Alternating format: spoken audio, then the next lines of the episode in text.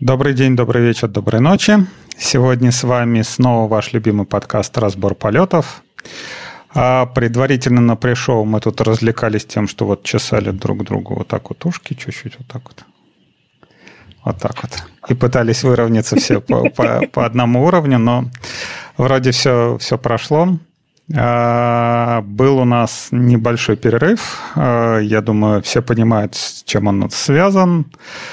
Ничего не хотелось делать, но рано или поздно все проходит, весна наступает, наступает обострение, бьет гормон, и очень хочется поделиться, поговорить с вами, пообщаться и рассказать, что же происходило за последнее время, даже можно сказать, за, за последние несколько месяцев.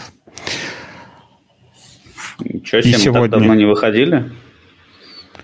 А, ну, так как раз все считается, по-моему, с 23 февраля. И да, ну, почти полтора месяца. Нормально, да. А, собственно, как вы слышали, эти замечательные позывные от нашего соведущего, за, постоялого закадыки и просто хорошего человека Антона Архипова. Привет, привет. Сегодня и у меня голос еще... немножко хриплый, так что да, могут по голосу не узнать.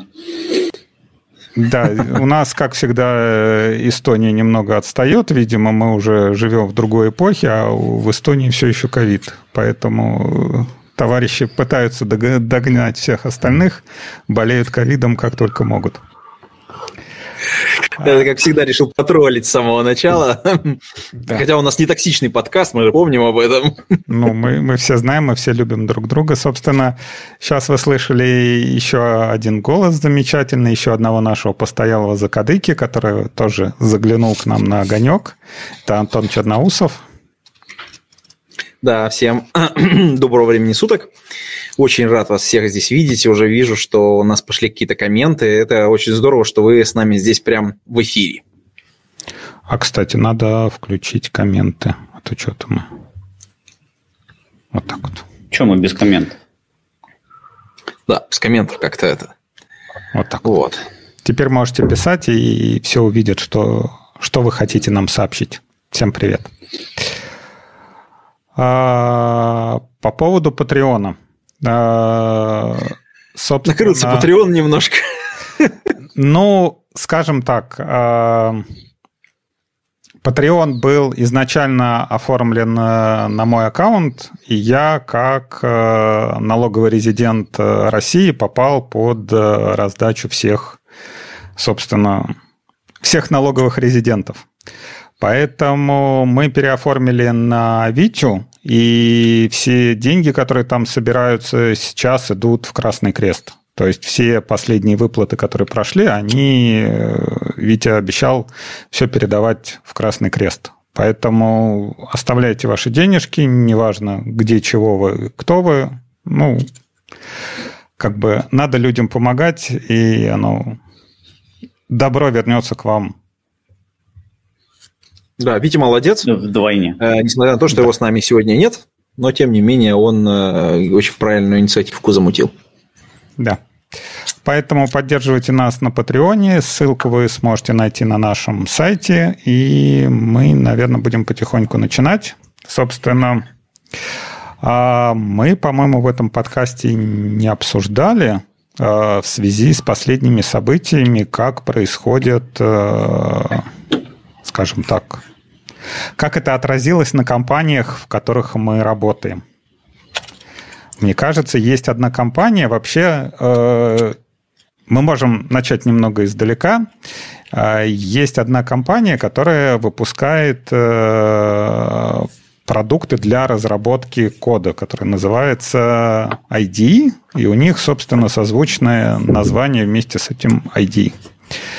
И... Ты как-то не, не, не по-троллерски начинаешь. Нужно начать с комментария нашего пользователя. Вот, например, вот есть прекрасный коммент «Го не нужен», потому что есть, конечно же, Kotlin, который мы любим в этом подкасте вообще, и целуем его в десны и все такое. Да, Ты, как а у всегда, нас есть... сбиваешь мою, мою длинную, э, которую я начал прямо с шеи Антона, и я приближаюсь. А поцелуйте меня в лоб, да? Да, спускаясь все ниже и ниже, а тут ты вырываешься, как всегда, и, и все портишь. Собственно, есть такая э, компания, которая делает идею, и э, я пользуюсь уже, не знаю, наверное, лет 10, наверное, уже пользуюсь этими продуктами.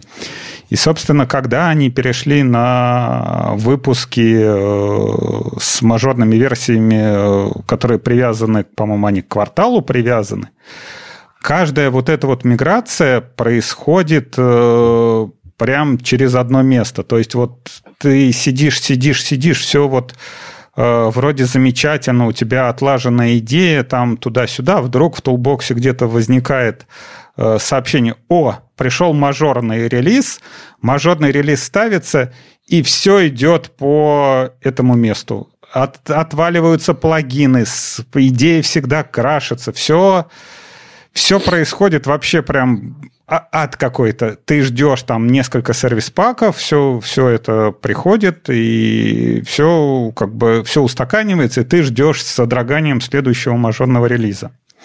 И, собственно, новость у нас, что идея выпустила мажорный релиз, и я не знаю, это ли связано с тем, что наконец-то они свинтили с Россией, закрыли все разработческие центры в России.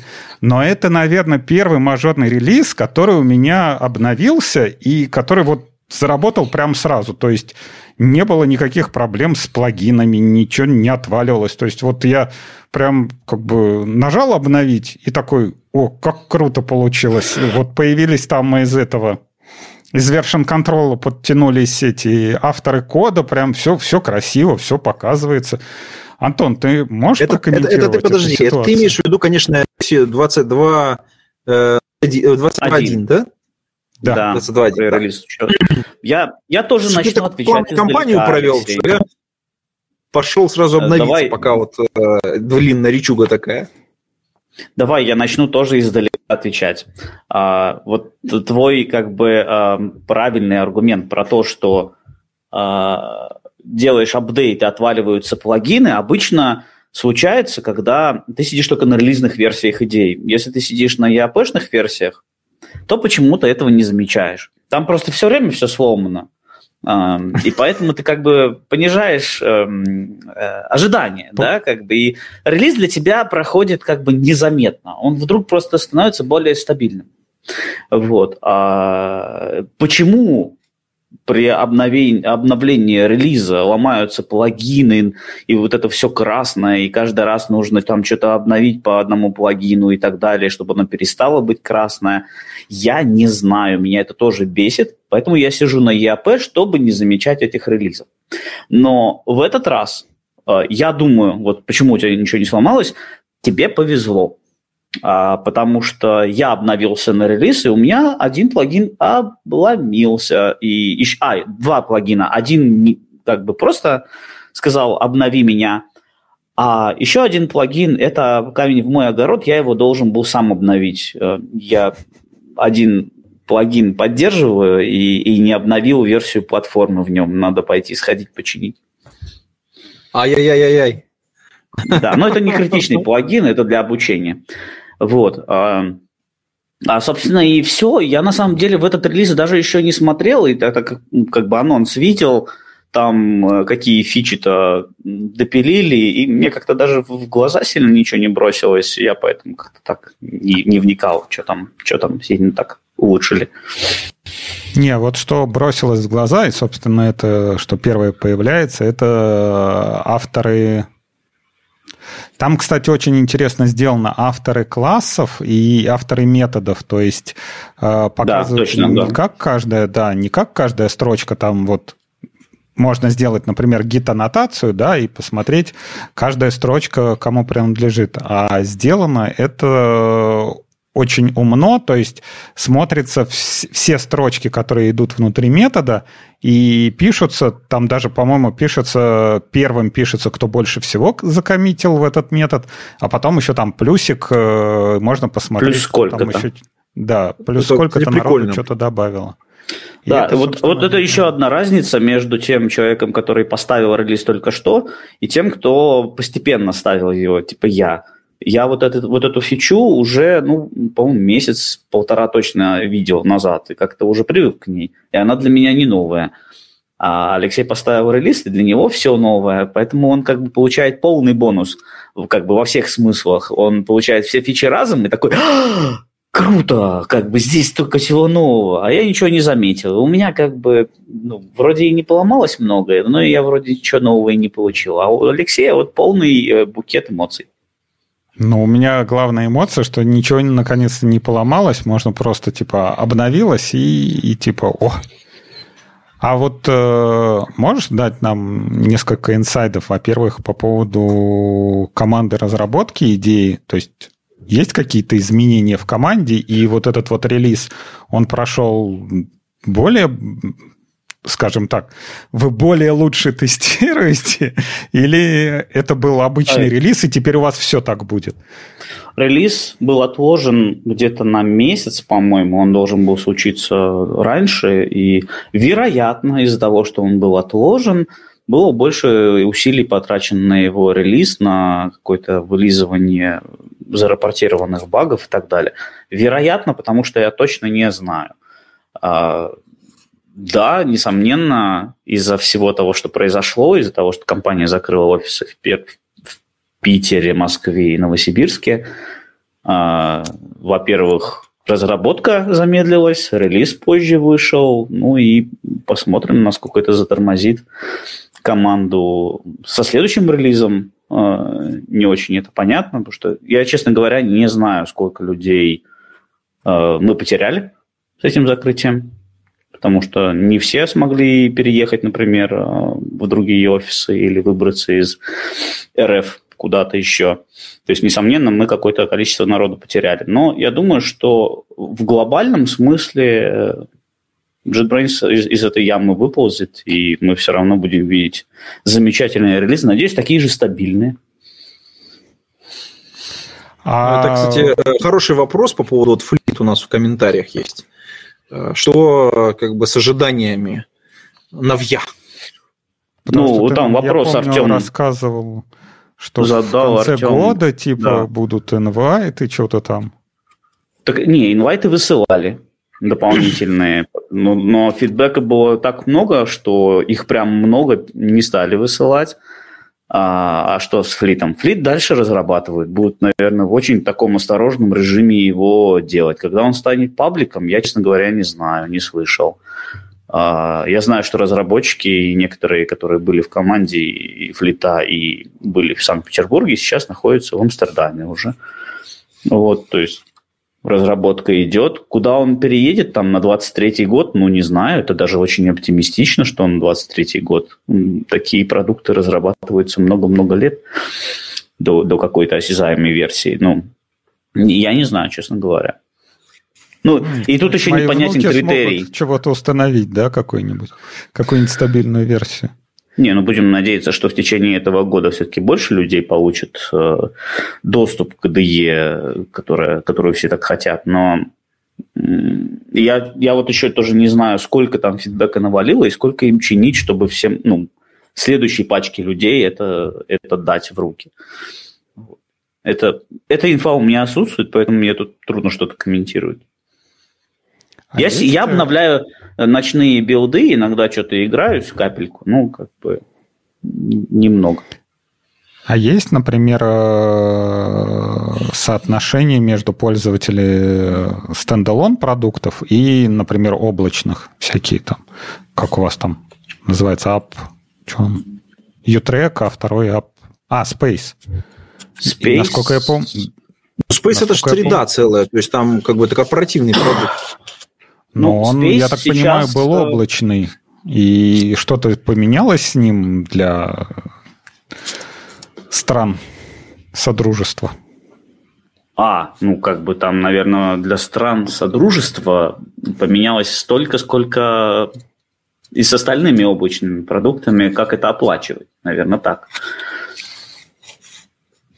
Угу. Не, как бы, ну, ну, тоже, ну а кроме тоже этого никаких не ограничений на использование нету.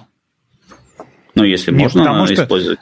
Не, потому что, как бы, скажем так, а, мы живем в, в такое время, когда, э, я не знаю, окей, может, потому что это я, наверное, скорее пострадавшая сторона, потому что для меня и, э, интернет и э, там всякие интернет-сервисы это скорее э, как утилит, как это утилитис перевести?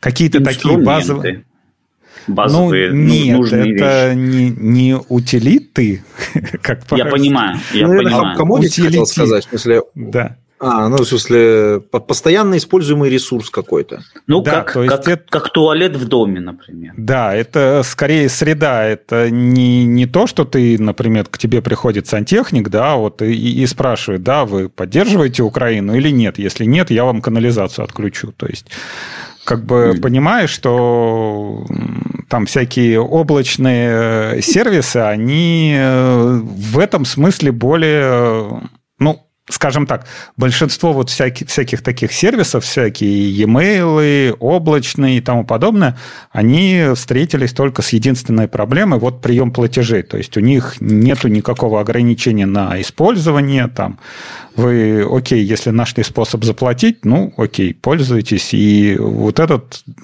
ну, скажем так, подход я принимаю. Или, например, там, он выливается, опять же, в те же ситуации, которые NPM э, встраивают, ну, сейчас вот последнее время Сейчас, по-моему, затихло все, но первые недели было в npm пакеты, встраивали всякие там бэкдоры, что если вы там устанавливаете какой-то пакет, вам там либо на консоли выводится сообщение, либо если определяют по IP-адресу, вы, вы там из неправильной страны, да, как это, страна первого сорта, страна второго и типа черномазые, да. Если вот вы из страны черномазых, то вам типа начинается на, на машине майнить, например, да.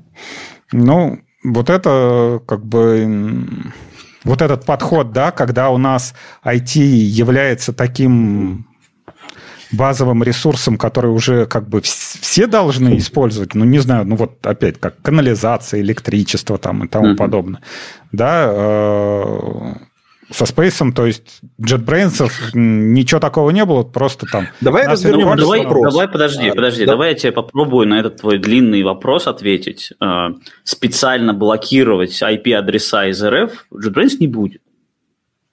То есть, если это бесплатно можно использовать, то можно использовать. Если хочется платную версию купить, то тут уже трудности. Понятного характера. Давайте вообще вот это вот направление немножечко изменим. Э, потому что здесь и в комментариях, в общем, я думаю, всех волнует вопрос скорее не то, что кто-то кому-то где-то там заплатил или кто-то где-то чего-то скачал, а вопрос в том, что мы достаточно хорошо доверяли тем инструментам, которыми мы пользуемся. Мы, ну, можно сказать, безгранично. Несмотря на то, что у нас э, был там какой-то комплайенс, у нас были какие-то проверки, мы что-то проверяли с точки зрения вирусов, а сейчас вопрос безопасности того, что мы скачиваем из интернета, и то, что мы используем в проектах, оно на самом деле, вот ощущение, вот э, оно само по себе изменилось, и мы к этому софту стали относиться немножечко по-другому. Например, а, мы проверяем зависимости, что мы таск втаскиваем, как мы это локально собираем. И вот э, вопрос теперь, а, что нам делать с тем софтом, который мы притаскиваем в виде зависимости. Вот как сейчас решать этот вопрос с точки зрения безопасности? У нас есть какие-то подходы сейчас? Или мы думаем вообще, что мы будем с этим делать в будущем? С точки зрения плагинов, расширяемости нашего программного обеспечения, с точки зрения инструментов и тулинга, которые мы тащим к себе, который обновляется, э, операционных систем, которые у нас э, локально установлены на наших компьютерах прекрасных, да, вот э, у кого-то мы знаем уже M1 есть, так сказать, так сказать, такая рабочая лошадка, а у кого-то еще старенькие машинки. И тем не менее, все они каким-то образом скачивают что-то и обновляются. Вот можем ли мы доверять тому софту, на котором мы работаем? Давайте мы в этом русле немножко подумаем. Не, ну... ну Что? Как бы, как бы, а, вот тот вопрос, вообще общий, если вопрос взять, вот Антона, то кажется, тут вполне теперь объяснимое наличие всяких, а, как они называются, procurement а, отделов в интерпрайзах, которые Если ты хочешь себе поставить на комп какую-то софтину, ты должен от них получить э, добро, и это добро потом влияет на список вообще всей софтины, которые ты можешь ставить себе на комп. Да? Тут просто, типа, как далеко ты готов идти со всем этим списком, насколько а, анальным будет этот отдел, который проверяет каждое твое движение на компьютере. Не, ну, ну вообще это как бы я так понимаю, людей, которые не общались э, с IT-миром последние, там, не знаю, лет 15, вот эта вот ситуация, которая у нас происходит, когда все ставят э, вообще просто, когда надо какие-то зависимости, да, ты, ты просто набиваешь там в строчку, да, там надо вот реально кто, например, когда э, в Gradle файле, когда обновлял версию, задумывался, а не добавил ли там разработчик что-то, чего-то там такое нехорошее в свой, свой артефакт? А, похеру, давай, дин-дин-дин-дин-дин, версию обновил, все, полетел. То есть, э, как бы вот с, с этой точки зрения, да, э, получилось, что с одной стороны мы вроде как сделали такой вот мир, как бы шишколобых айтишников, да, которые сидят и вот вроде договорились, что мы такие интеллектуалы и там не ссым друг другу в штаны, да, и давайте мы все работаем на одно дело, мы, мы типа граждане мира и все такое.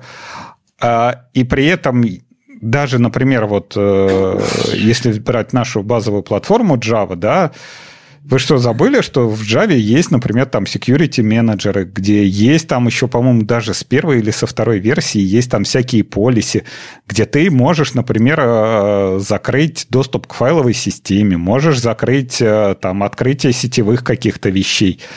И вот э, не знаю, можно на любой конференции, мне кажется, собрать народ, да, и там в большом зале спросить, ребят, а кто вообще вот э, при сборке в докер там каких-нибудь Java, Java образа, ну, Java, Java приложений, или вообще при деплое чего-то когда-то настраивал security менеджер? Ну, вот просто там, вот у вас приложение, да, не знаю, там API, три вызова, да, три вызова, вы считаете там калькулятор, да, Зачем ему еще куда-то по сети лезть? Зачем ему еще, например, по файловой системе шароебиться? Ну, как бы это по-хорошему должно быть по умолчанию. И ты должен включать. То есть, если тебе конкретно надо там, не знаю, во временные файлы что-то сохранить, ты должен там добавлять во временные файлы.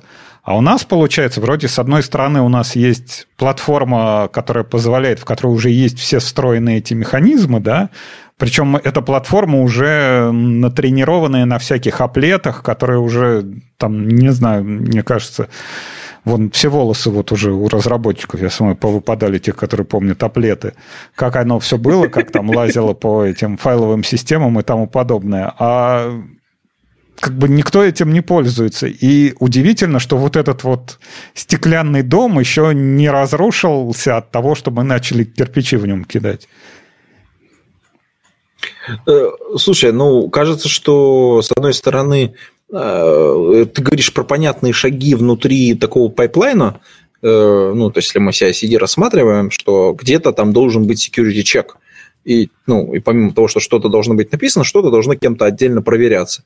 Например, те же артефакты, которые где-то сложены в registry, например, какой-нибудь сканер должен пройти, проверить на всякие разные зависимости или еще что-то, какие-то уязвимости, которые там потенциально могут быть, потому что они могут лежать, а база уязвимости может пополняться. Ну, например, вот так вот. И... Подожди, а нам тут пишет security manager deprecated. Но человек, человек не понял, а, о чем мы говорим.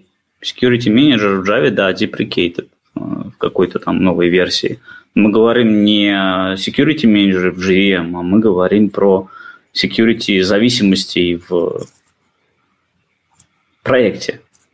Да, вот там ну, подсказывает X-Ray, но это одно, одна из баз данных, из которой можно тащить CVE-шки на все версии библиотек. И, в принципе, такие базы данных э, замечательно теперь через некоторые продукты интегрируются в CI, где можно выстроить quality gate, в котором, собственно, будет все происходить и валить ваши билды, и не пропускать пайплайны дальше, если у вас есть какие-то критические уязвимости в зависимостях, в зависимости, если, ну, если это, это важно. Ну, это опять же эм, если, например, посмотреть какой-нибудь Maven овский репозиторий или Docker Hub репозиторий, вот э, ты э, туда пушишь э, этот образ. Ты не знаешь, как он проверялся, не знаешь, на что он проверялся. То есть он просто, например, по сигнатурам прошелся или какие-нибудь там, как они там коин генер... ну, которые криптовалюту генерят, там, например, там какие-нибудь вот такие проверки. А если, например, вот опять же ситуация, да, ты в своем проекте вот в Java коде написал там if IP адрес такой-то, там, допустим, get local IP, да, if IP адрес такой-то, то, например, сделать там, не знаю, sleep 100 тысяч, да, как бы э, как ты вот этот код отловишь на, на скане? А, ну, это, этот код у тебя должен действительно сканироваться вот прям там байт-код, да, какого-то приложения. Это вот, этого ты уже обычно не делаешь.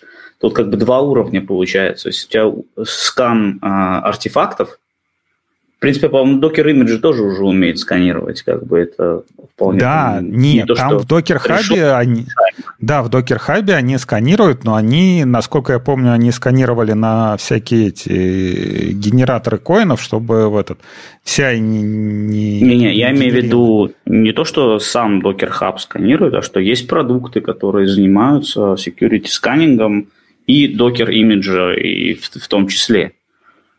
Как бы NPM пакетов э, базы данных, Maven э, централа базы данных, что там у нас еще есть, какие зависимости, э, каких, каких ну, технологиях. Это опять Docker, же, первых... Docker просто одна из. Ну, я тебе говорю, вот смотри, там Docker Hub по умолчанию просто хранилище.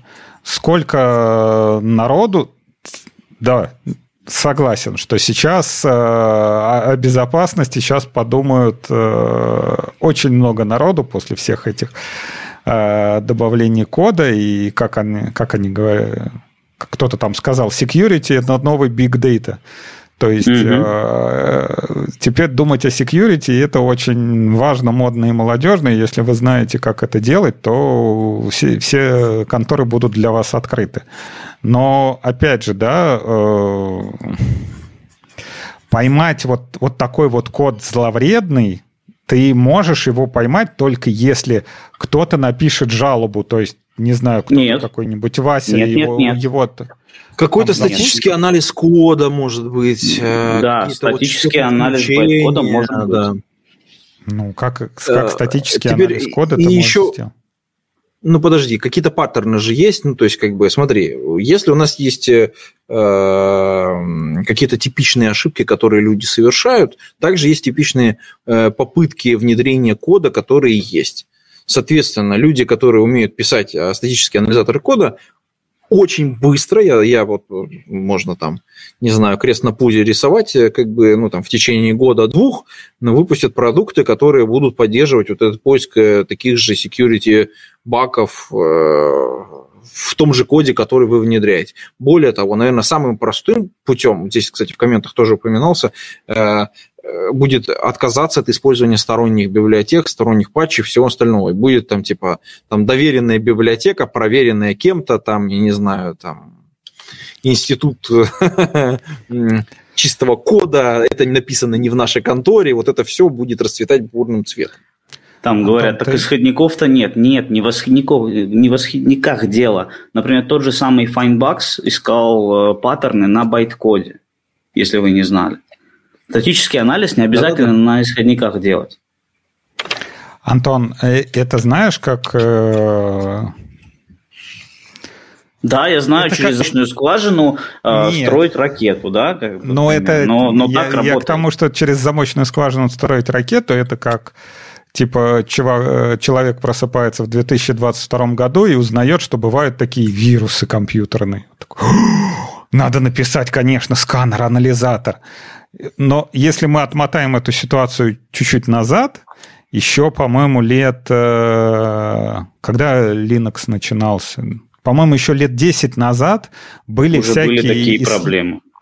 Да, были исследователи, которые исследовали патчи, которые вносились в Linux ядро какими-то командами, которые связаны, по-моему, с ANB. И там получалось у них, что э, вот эти вот патчи, которые по одному, они закидывались в ядро, они как бы сами по себе такие безопасные, да, были, да, да, да, безопасные чего-то. А когда оно все вместе уже собиралось, а, а там получался black hole какой-то э, организовывался.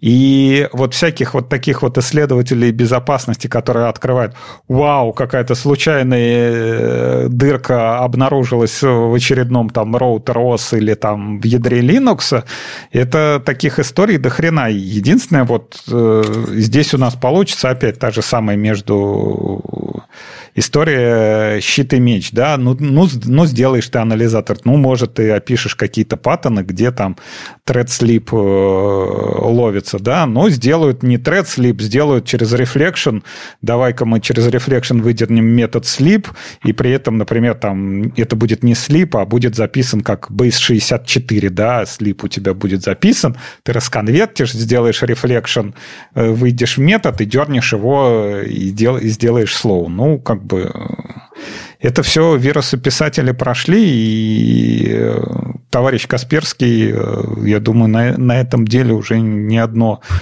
не одну собаку съел по поводу того, ловить, ловить таких хитрожопых товарищей, которые по-всякому раз, раскидывают код.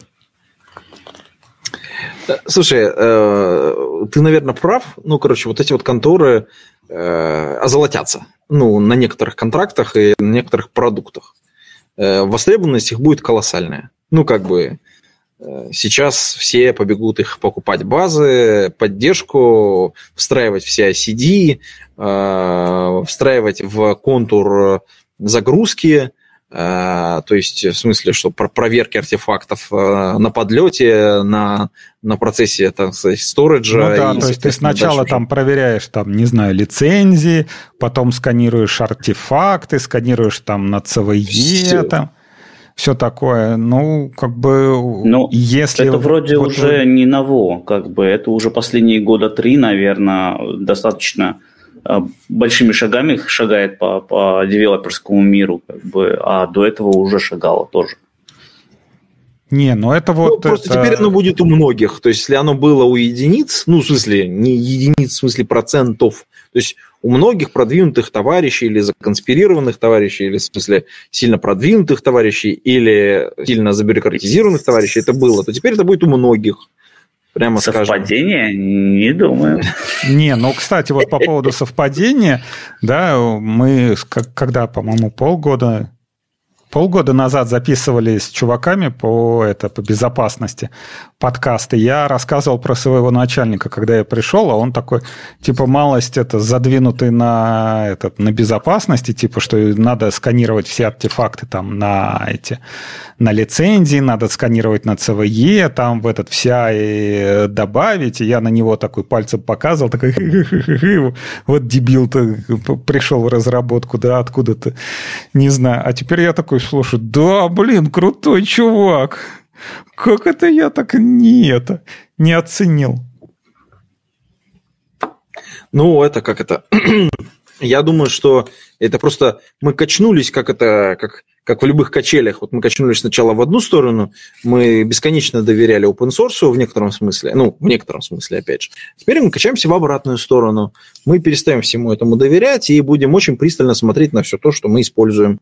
Э, такая, как это, э, атомизация, э, так сказать, задраем люки, давайте, так сказать, это какую-то такую вакуумную сборку сделаем, чтобы у нас все было свое, а, как это, а, все эти монорепозитории, чтобы у нас все, все вот как, как в подводной лодке. Задраил люки, и все, и у тебя все собралось, все задеплоилось, и как бы ты ни от кого не зависишь. А если зависишь, то вот конкретно вот в этом месте ты точно знаешь, где и на что ты поменяешь в случае чего. И, кстати, как один из таких примеров, если вы занимаетесь э, Java-разработкой, тяжелая шутка, да, что если последний месяц вы сидели в бункере и не слышали про это, то была обнаружена уязвимость в спринге, том самом спринге, который используется по, по-моему, сколько, 60% или 70% всех приложений там по, по оценке. От 60 до 80 разная статистика да. говорит.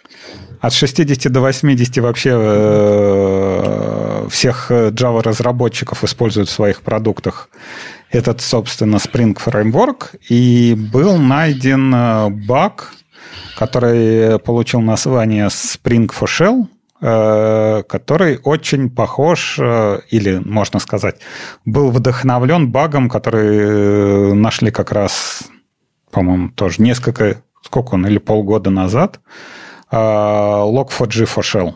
То есть, э, когда снаружи вы можете сформировать какой-то HTTP-запрос, вам при этом, конечно, надо не просто как бы в случайное место его отправить. Вам, во-первых, надо знать э, конкретное место, куда он отправляется. Во-вторых, э, это конкретное место должно иметь э, специальную сигнатуру у контроллера. То есть э, это не просто какой-то список параметров вы делаете, а там внутри должен быть бин, внутри этого бина там дополнительный парсинг, по-моему, не помню чего-то, по-моему, числа нет?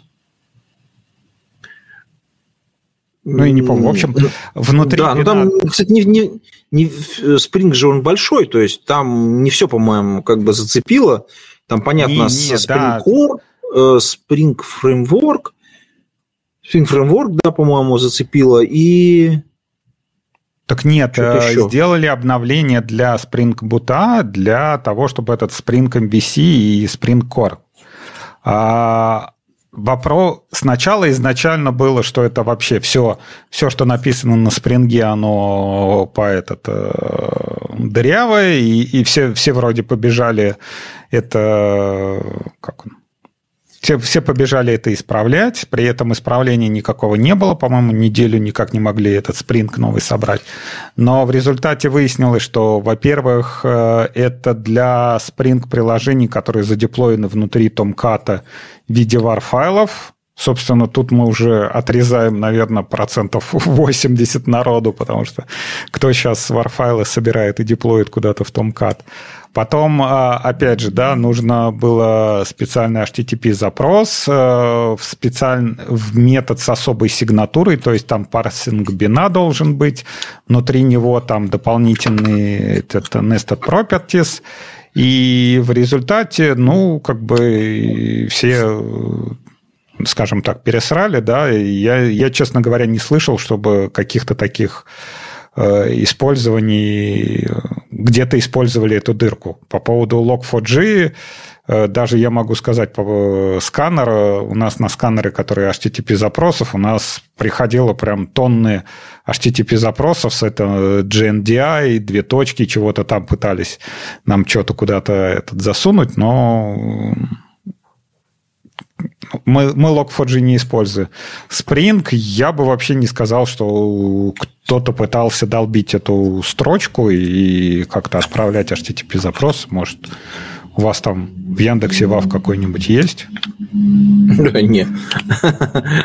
Здесь как бы это, это все мимо нас пролетело, естественно.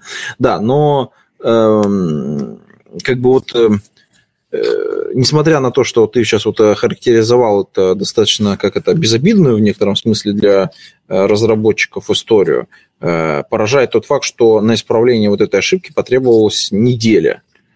Ну, это, это много. Ну, то есть, как, при том, что как бы она, ну, уязвимость такая, как бы там и банки, и все остальные пользуются, я как раз думаю, там варфайлы это, это на полную катушку. Либо это все сразу было, так сказать, легко прикрываемо, ну, то есть, в смысле, сразу всеми оценено, что а, починим как-нибудь, либо как бы все уже случилось. Ну, в смысле, все, что нужно до этого прикрыть, было прикрыто, как бы, а тут просто по красоте надо было выехать. Не, ну там еще, по-моему, не все версии спринга были заэффекчены, то есть там по это, то ли последние самые версии, то ли что-то там такое По-моему, на самых последних только это воспроизводилось, поэтому, опять же, все банки, они сидели на каком-то там Spring, еще, может, третьем, и они не, это, не парились на эту тему. Поэтому, ну, как да, бы... Там, по-моему, в пятерке а, это все случилось. Ну. ну, я образно, ну, так буквально ты все воспринимаешь, прям вообще собрался лбом в камеру. Вот. А, ну, скажем так, а, все перепугались этой зависимости из-за того, что Spring используют везде. Вот тут как как нам пишут в чате, типа, все обещают не использовать Spring, но все равно его используют. И пишут, но она оказалась не такая распространенная, как для Log4j. И э, еще Shopify разослал этот, как он называется, нам пришел, ну, мы как партнеры Shopify, Shopify э, нам прислал, что, типа, вот во всех магазинах, э, типа, обновитесь, потому что это может плохо быть. Вот. Бэкпортов mm-hmm. не знаю, по-моему, не было.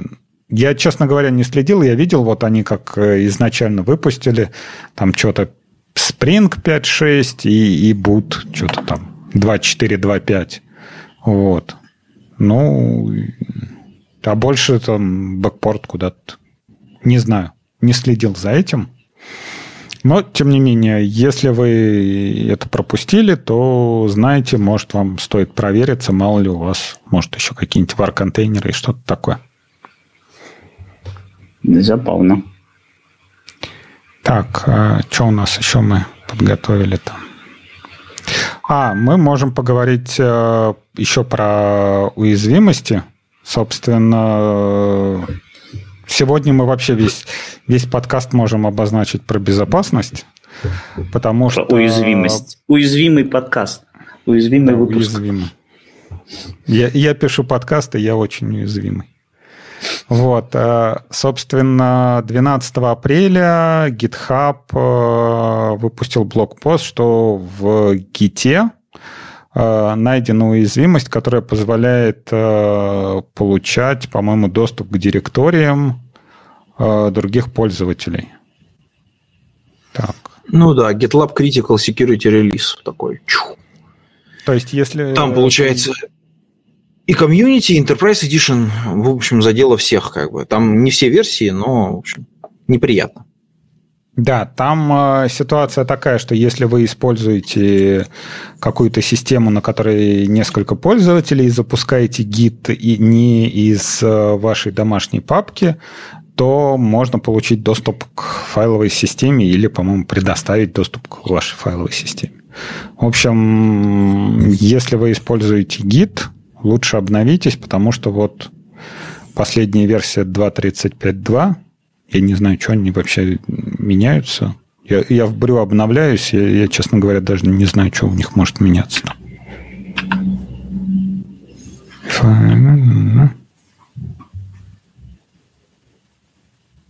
It's directories. Ну вот, а избегайте запуска гитов на машинах, на которых много пользователей, когда ваша текущая рабочая э, папка не внутри э, Trusted Repository. То есть, если вы запускаете гид где-то на какой-то папке из какого-то левого репозитория, то, я так понимаю, ваши данные могут утечь. Вот, собственно, ага. еще один еще один момент. А я говорил немножко о другой э, как бы уязвимости. То есть я пробую как немножечко как это э, в, в процессе поиска, так сказать, э, конкретной ссылочки я тебе бросил там. Угу. Там как раз э, то, о чем я говорил, это немножечко другое. Это тоже не, не то, чтобы сильно давно случилось. Э, GitLab выпустил как раз специальный критический, как я сказал, GitLab Critical Security Release и как порекомендовал очень быстренько обновиться на него всем тем, кто использовал. Там под уязвимости попали ряд, так сказать, вполне себе релизов то есть у них там а, и обычный, значит, Community Edition, и, соответственно, Enterprise Edition. А, вот, соответственно, при установке и при использовании там, соответственно, были скомпрометированы какие-то логины, которые, соответственно, ну, такие по умолчанию, которые устанавливаются, если я правильно понимаю. И, в общем, проблемы были, значит, соответственно, с паролями. Если я правильно а у них, помню... кстати, это вообще, я так понимаю, какой-то этот, как он, security сервис пак или что-то такое, где да, да, да, да. уязвимости по фикшену. А, кстати... Ну, в общем, вот... и, и это случилось 31 числа, 31 марта.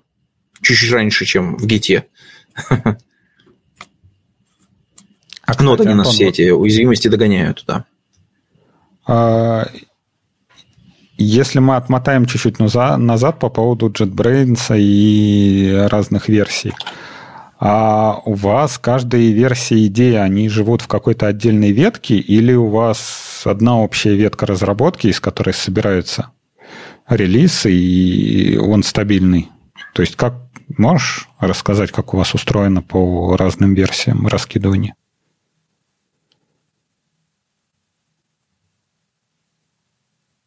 Антон спит.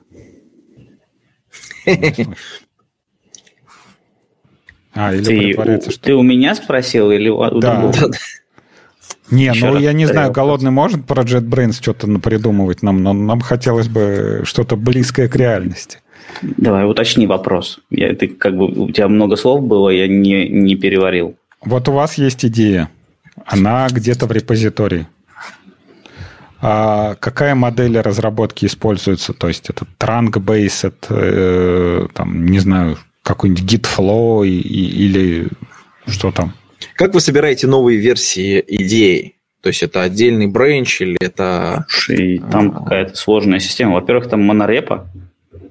Ну, скорее всего, там все-таки trunk-based в том плане, что то, что в транке должно вроде как собираться, но я не уверен, что оно собирается в каждый момент времени.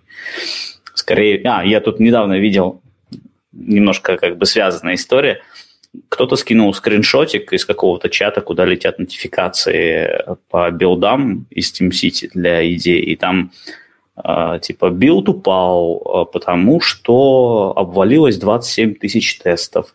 И э, забавная тема, когда вот это вот сообщение из TeamCity такое 27 тысяч тестов, там такая э, иконка Киану, знаешь, этого молодого, который так вот с таким лицом вставлено как бы прямо в сообщение. Вот. А, на ваш вопрос не могу ответить, не знаю, потому что ну, там точно какие-то бранчи есть. Можно просто зайти в GitHub, а, там есть репозитория CE-шная, это полноценное зеркало, поэтому, я думаю, посмотрев на это зеркало, можно более-менее предположить. Просто с точки зрения тестирования, то есть есть какая-то основная ветка, вот, которую тестируют, тестируют, фиксят, фиксят, и при этом э, в нее, например, какие-то новые фичи не вливают, или вот есть там фича фриз, который э, отказ... решает, что вот текущая ветка, она там фича фриз, и вот в нее там, не знаю, делают багфиксы и что-то такое, и она вот выходит на этот, mm. на релиз. А, вот опять же, как бы однозначно ответить на этот вопрос я, скорее всего, совру, потому что процесс меняется все время, ну, за это, за это время, там, за 3-4 года, что я более-менее со стороны на это все наблюдаю, там процесс меняется. Фича фриз есть. То есть я его видел, но не факт, что он есть еще. Может быть, уже опять процесс поменялся и как-то по-другому говорят теперь делать. Как бы, я не знаю. Вот. Мне, мне проще и честнее ответить, что я не знаю, потому что как бы та информация, которая у меня была, допустим, там три месяца назад, она может быть уже невалидная. И как бы... Да, вот.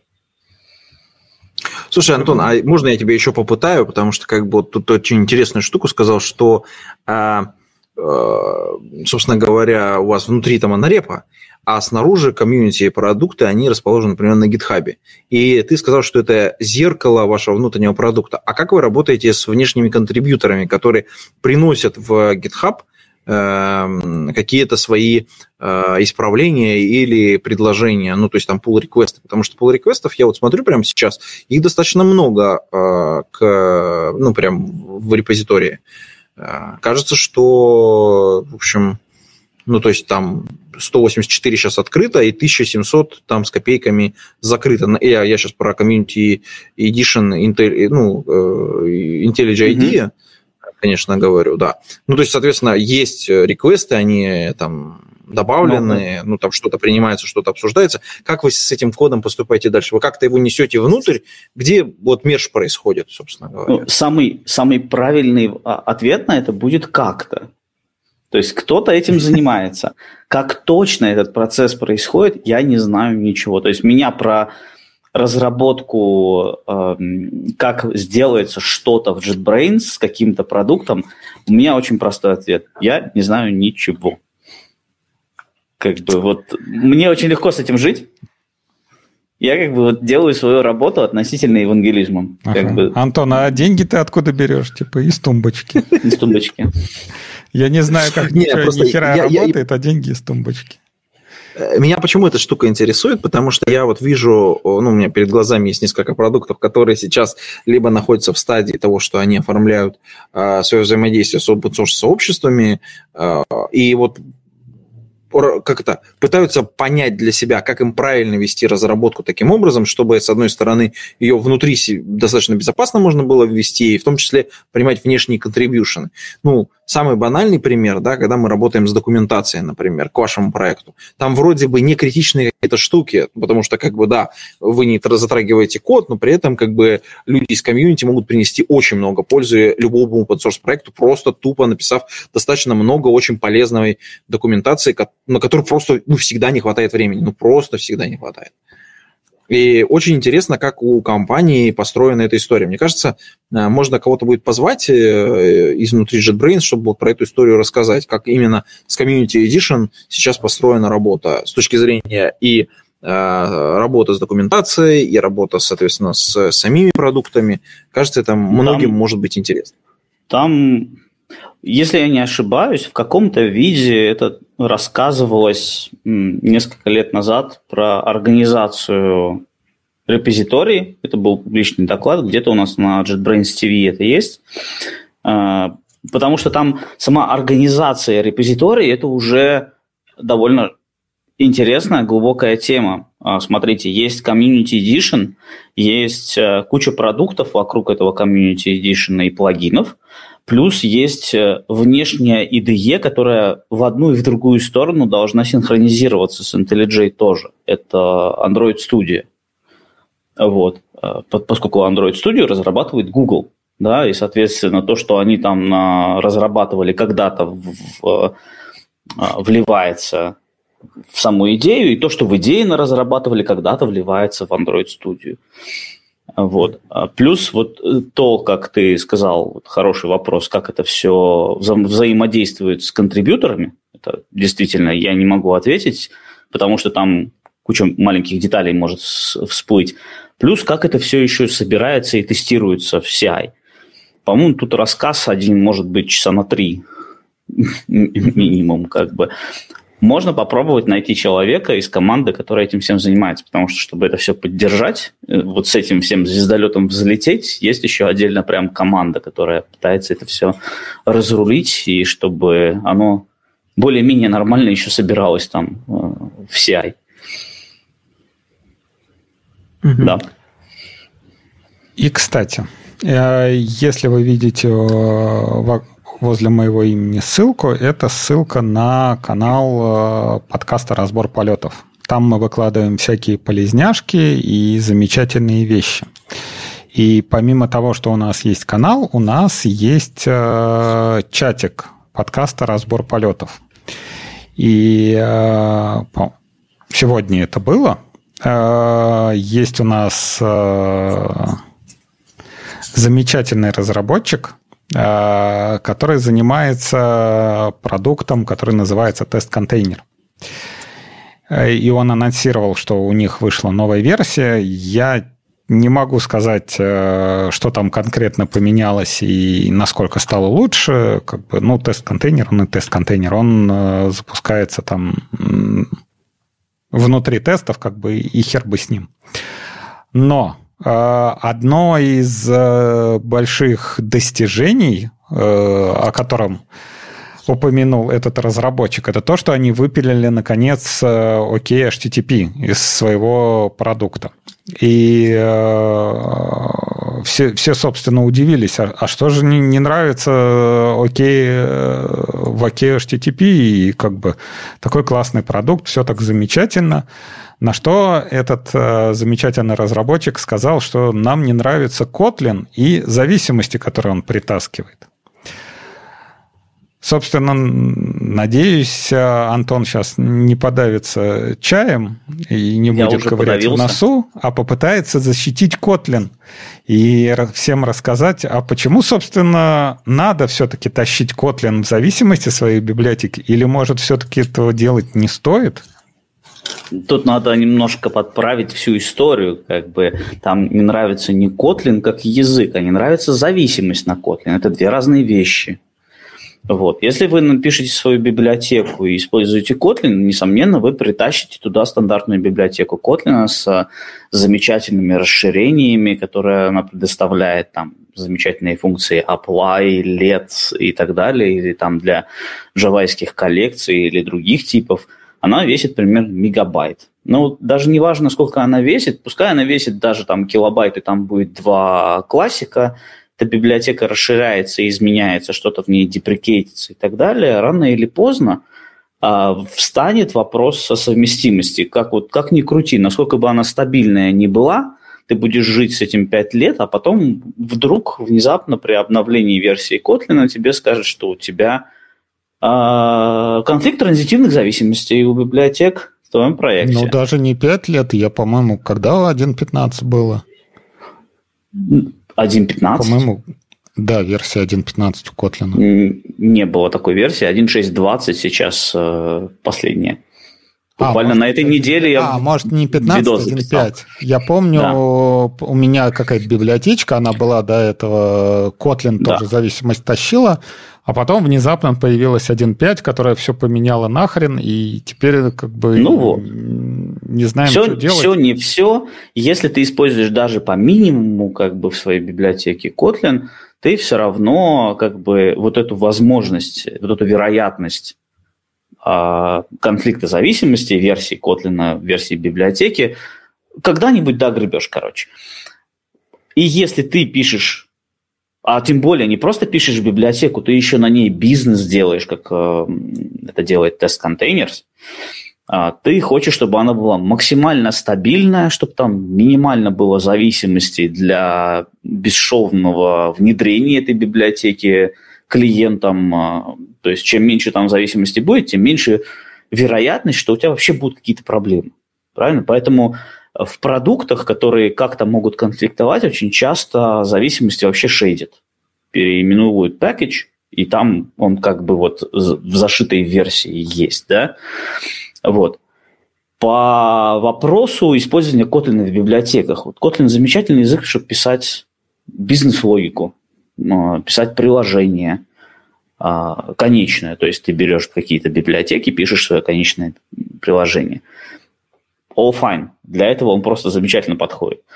А, он даже замечательно подходит для создания библиотек для других приложений.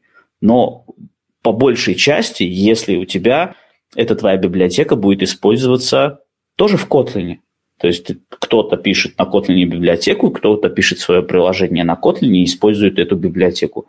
Замечательно. Как язык он, он предоставляет гораздо больше инструментов для эволюции API в библиотеках, чем Java. Java, кроме э, аннотации deprecate, ничего не предоставляет. Kotlin предоставляет okay. разные уровни деприкации, предоставляет там а, интеграцию с IDE а, на предмет а, автоматической замены задеприкейченных вещей. Есть аннотация replace with, которую ты потом alt-enter жахнул, когда у тебя новая библиотека появилась, и твоя, твой API оказался задеприкейченным. И alt-enter поменяет тебе, зареплейсит на то, что автор сказал. Как бы. То есть в Kotlin продумано это лучше для создания библиотек. Но, но если ты пишешь библиотеку для JVM экосистемы, которая должна быть мега стабильная, которую будут использовать по большей части в Java, потому что разработчиков на Java, проектов на Java больше, и в Kotlin тоже, то самый такой э, разумный, э, разумной тактикой будет написать эту библиотеку свою как минимум, с минимум зависимостей на Java. И если ты хочешь, чтобы а, в других экосистемах, то есть в Scala, в Kotlin, в Groovy, эту твою библиотеку было удобнее использовать, то можно предоставлять дополнительные враперы. В Kotlin, например, есть extension функции классная, которыми можно обмазать вот этим сахарком твою Java библиотеку, и Kotlin пользователи, которые используют твою библиотеку, смогут ее как бы более идиоматично использовать. Например, э, вот яркий пример такого подхода можно увидеть в Spring. В Spring есть, это же джавайский фреймворк, но у него есть Kotlin экстеншены, с помощью которых можно некоторые API гораздо более удобно использовать в Kotlin. То есть у них прямо есть пакет, в котором лежат экстеншн функции для каких-то там Java не, ну, вообще это не, опять же, не конкретно к Kotlin относится. Я вот из своей практики вынес, что если ты пишешь свою библиотеку, она вообще должна быть с минимум зависимостей. И даже несмотря на то, что вы там хотите использовать, например, там логинг, там, не знаю, commons какой-нибудь или что-то такое, то э, вы должны себя пересилить и представить э, э как бы сказать себе, что вы пишете библиотеку для людей. Вы пишете не бизнес-логику какую-то, которая там будет в вашем приложении где-то крутиться, а приложение для людей. И по-хорошему оно должно использовать только то, что есть в JDK, в JDK. Даже если там, не знаю, у вас какие-нибудь HTTP-клиенты или что-то такое, максимально используйте стандартное, что вам предоставляет JDK, и все пользователи вашей библиотеки скажут вам спасибо. Если вы не будете тянуть, не знаю, какие-нибудь йоды, логинги, коммонзы и тому подобное, целый ворох такой, или там AWS SDK какой-нибудь, который тоже ворох своих библиотек. Потому что рано или поздно вы огребете, и тут мы возвращаемся к тому, с чего мы начинали, к безопасности. Да? Даже если вы э, как бы замечательный программист, э, никому не хотите зла, но у вас там через транзитивные зависимости подсосалась какая-нибудь ненужная библиотека, которая выдает не то, что вам надо, и вопросы будут, э, собственно, к вам, потому что вас добавили в зависимости не эту какую-то библиотеку, а вот конкретно вас, и будут бить по конкретно вот этой морде. Кстати, про транзитивные зависимости я сейчас вспомнил в связи с релизом, который мы уже освещали.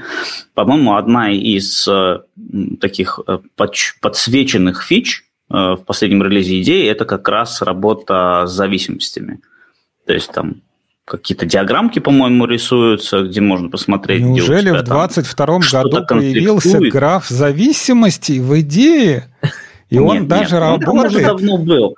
Имеется в виду, что вот именно прямо вот найти вот эти конфликты. Раньше оно в Меве не было, вот, по-моему, для Градуа сделали. Потрясающе. Не Ой. прошло и 20 лет. Да, да. ладно.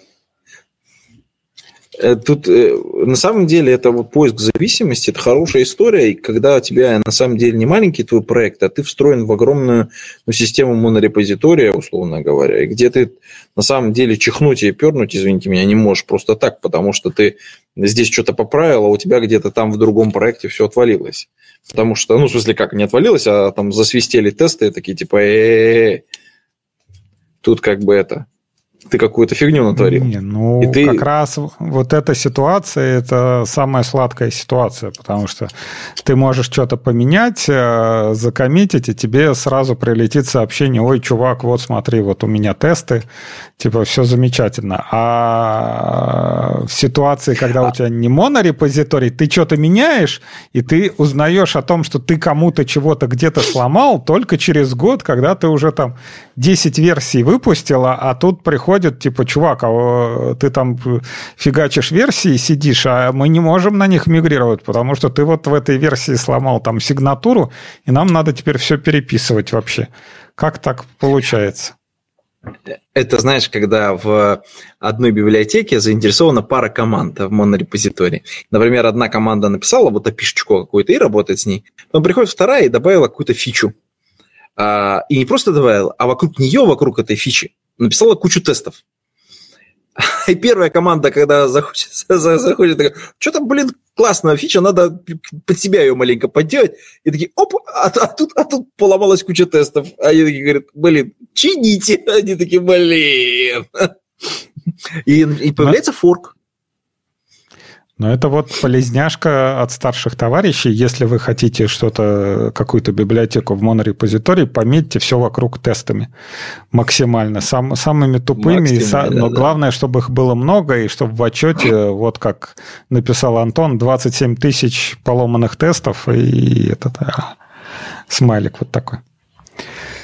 Ну что, будем заканчивать на сегодня? Или еще... А, пишите Давай. тесты, это хорошее, хорошее, хорошее окончание, мне кажется, да. Да. А, Чтобы передаем... не чувствовать себя уязвимым. Да. И мы передаем, я думаю, лучи поноса компании Atlassian, которая тоже в последние, в последние недели, сколько там, по-моему, на 5 400, дней, что ли? 400 клиентов у них не могли получить доступ да, э, и что самое аккаунтам. интересное, они выпустили постмортом, не смогли получить доступ, потому что у них произошла рассинхронизация между командами. Одна команда ждала айдишники конкретных проектов для того, чтобы их деактивировать, а им прислали айдишники облака для того, чтобы его деактивировать. И скрипт типа прошелся по, я так понимаю, по региону. По облачным. И полностью, да, и полностью дропнул регион с... с Вон из профессии. Да. Не, вот мне больше всего нравится объяснение, из чего оно начинается. Мы тут скрипт запустили, который данные удалял. Это как бы дальше можно уже не читать. Все понятно. И что самое интересное, эти компании продолжают... Да, эти компании продолжают работать, продолжают радовать нас своими замечательными продуктами типа джиры, и все никак они не подыхают. То все, ну, все ждем, ждем, вот а, а все никак. В таких ситуациях и, и интересно, как, э, как это должно эм, на уровне пиара, наверное, обрабатываться. Да? Вот, вот мы грохнули клиентов, все знают, все уже орут долго, что теперь эту проблему не замолчать, не сказать клиентам, ой, мы тут все починили, типа, если бы это один вечер случилось, мы тут все починили, все хорошо, все, как бы, типа, постмортом можно зажать, наверное, да, но через такое количество дней какой-то постмортем нужно опубликовать. И тут э, вот как раз в чатике есть маленькая дискуссия у нас, типа, стоит ли рассказывать то, как, ну, то, как мы уронили вот эту херню, да, а, культура постмортемов, она все-таки держится на каком-то прозрачном процессе, да, вот мы грохнулись, мы а, нашли проблему, мы осознали наши ошибки, мы рассказали всем, как мы облажались. И таких постмортемов как бы, ну, полно. Есть, по-моему, даже GitHub репозитория, где они все собираются. Такой длинный-длинный список если его почитать, там почти везде. Ой, мы не тот параметр в конфигурации прописали, ой, мы не тот скрипт запустили, ой, он чуть больше данных удалил. Вот. Не, я просто вот здесь вот в этом моменте в этом моменте просто вот крупная компания, и на кону ее эм, репутация, репутация инженеров, бизнеса, всего, да, доверие. Что сделать пиар-службе? Не раскрывать, что же они сделали своими кривыми руками, или эм, как бы честно полностью рассказать, где они облажались и как. Ну, честно говоря, я, я вот не помню, у меня в, в голове остался только сам э, этот, как он называется, сама история и фотография. Я не помню, с кем это было, я помню, что э, пропал дата-центр типа исчез из интернета у кого-то, и полезли смотреть, чего такое, чего такое, и выяснилось, что это трактор. Где-то там что-то копал, и у меня вот э, фотка, это вот какая-то московская улица, типа тротуар, в тротуаре яма, и из ямы торчит такой провод, типа оптика, вот э, этот, вот наш постмортом, типа что случилось с нашим дата-центром. Я, честно говоря, не помню вот конкретно, что это за компания была, и этот, как-то, но вот, вот это вот мне почему-то запомнилось, вот этот вот трактор, который раскопал какие-то кабеля там. Ну, не знаю. Честно говоря, для меня Atlassian никогда не было какой-то такой компании, которая ну. вызывает теплые чувства и говорит о том, что там какие-то такие замечательные инженеры, мне кажется. Все, все кто общались с продуктами данной компании, не испытывают теплых чувств к разработчикам, которые работают в, этих, в этой компании. Но, тем не менее, как бы Слушай, мы ну, вам это запомним. Есть, есть как бы варианты. Мне кажется, что там тем, кто любит канбан, например, можно там спокойно переходить на какой-нибудь кайтон, э, неплохой сервис. У нас есть э, замечательные продукты от JetBrains, U-Track, куда можно переходить, где великолепный поиск просто бомбический, настолько, что я каждый там раз кайфую, есть. когда им пользуюсь. Там, ну да, Гамбан по там... сравнению с Кайтоном там такой себе, давай будем честными. Ну, вот. ну наверное. Есть, да. э, да, ну, добавили есть чарт. Вот, это тоже хорошо. Э, есть, э, ну, там, если про нас говорить, то есть Яндекс Трекер тоже, как, ну, он по сравнению как бы, с Ютреком, конечно, слабоват, потому что он немножко не на то заточен, но зато для крупных размеров это прям хорошо. Вот. Поэтому варианты это есть. Другое дело, что огромное количество компаний до сих пор заложников у Atlassian, и вообще непонятно по какой причине. Может быть, в силу а, того, что есть какая-то реакционная составляющая. Непонятно. Ну, потому что Продукты Atlassian зато, заточены на средних менеджеров. Они прям заточены по Rackflow, как бы, и они сделаны максимально для решения их задач, а не для э, решения задач э, разработчиков. Поэтому разработчики в основном, э, как конечные пользователи, э, жиру, например, не любят очень сильно, а менеджеры очень любят и покупают менеджеры. Вообще, я помню, ну, этот э, GitHub все грозился. Тоже, по-моему, в прошлом году они выпускали какой-то там GitHub Issues, прям э, презентажка была красивая, где переключались они там между показом в виде таблицы на этот э, на ишью, там вся, всякие штуки. Но я помню тоже как-то подписался на бету, и, честно говоря, с тех пор так и не приходило, по-моему, что они там это, ее раскатили. У всех она это старая. Старая ишью. И, собственно, непонятно, что делать э, при множестве репозиториев. То есть самая главная, самая главная проблема, которая была с GitHub, мы несколько раз пытались использовать их issue, что делать э, при множестве репозиториев и как их связывать. Потому что как минимум у там более-менее большой конторы, не знаю, есть там четыре репозитория, backend, веб, Android, iOS. То есть вот четыре репозитория, как связать э, эти ишли между собой так, чтобы все это было красиво, все вместе работало и переходило от одной разработки к другой, ну, к сожалению. Слушай, мы, мы, мы, мне кажется, пошли на второй круг. На второй круг пошли. Давай заканчивать. Давайте сворачиваться. Мы, мы замечательно вылили немножко помоев на, на Atlassian и э, поржали, а я думаю, как раз очень хорошая точка. Да. Собственно, со мной в этой э, замечательной виртуальной студии наконец-то собрались два Антона. Э, не будем вспоминать рифму, скажем, что это Антон Архипов, Пока. Пока. Да, ты пытался. Пока. Я, пыт... я пытался так это. А. Кулачком. Да. И Антон Черноусов. Да. Который у нас Пейте просто голодный. Да, да, да, да. И с вами, надеюсь, ваш любимый ведущий Абашев Алексей. Будем чаще встречаться, будем больше записываться. Постараемся э, возвратиться онлайн. Всем Скидывайте пока. на Patreon, мы потратим на благие цели. Да, Витя потратит на благие цели. Да. Все, пока-пока.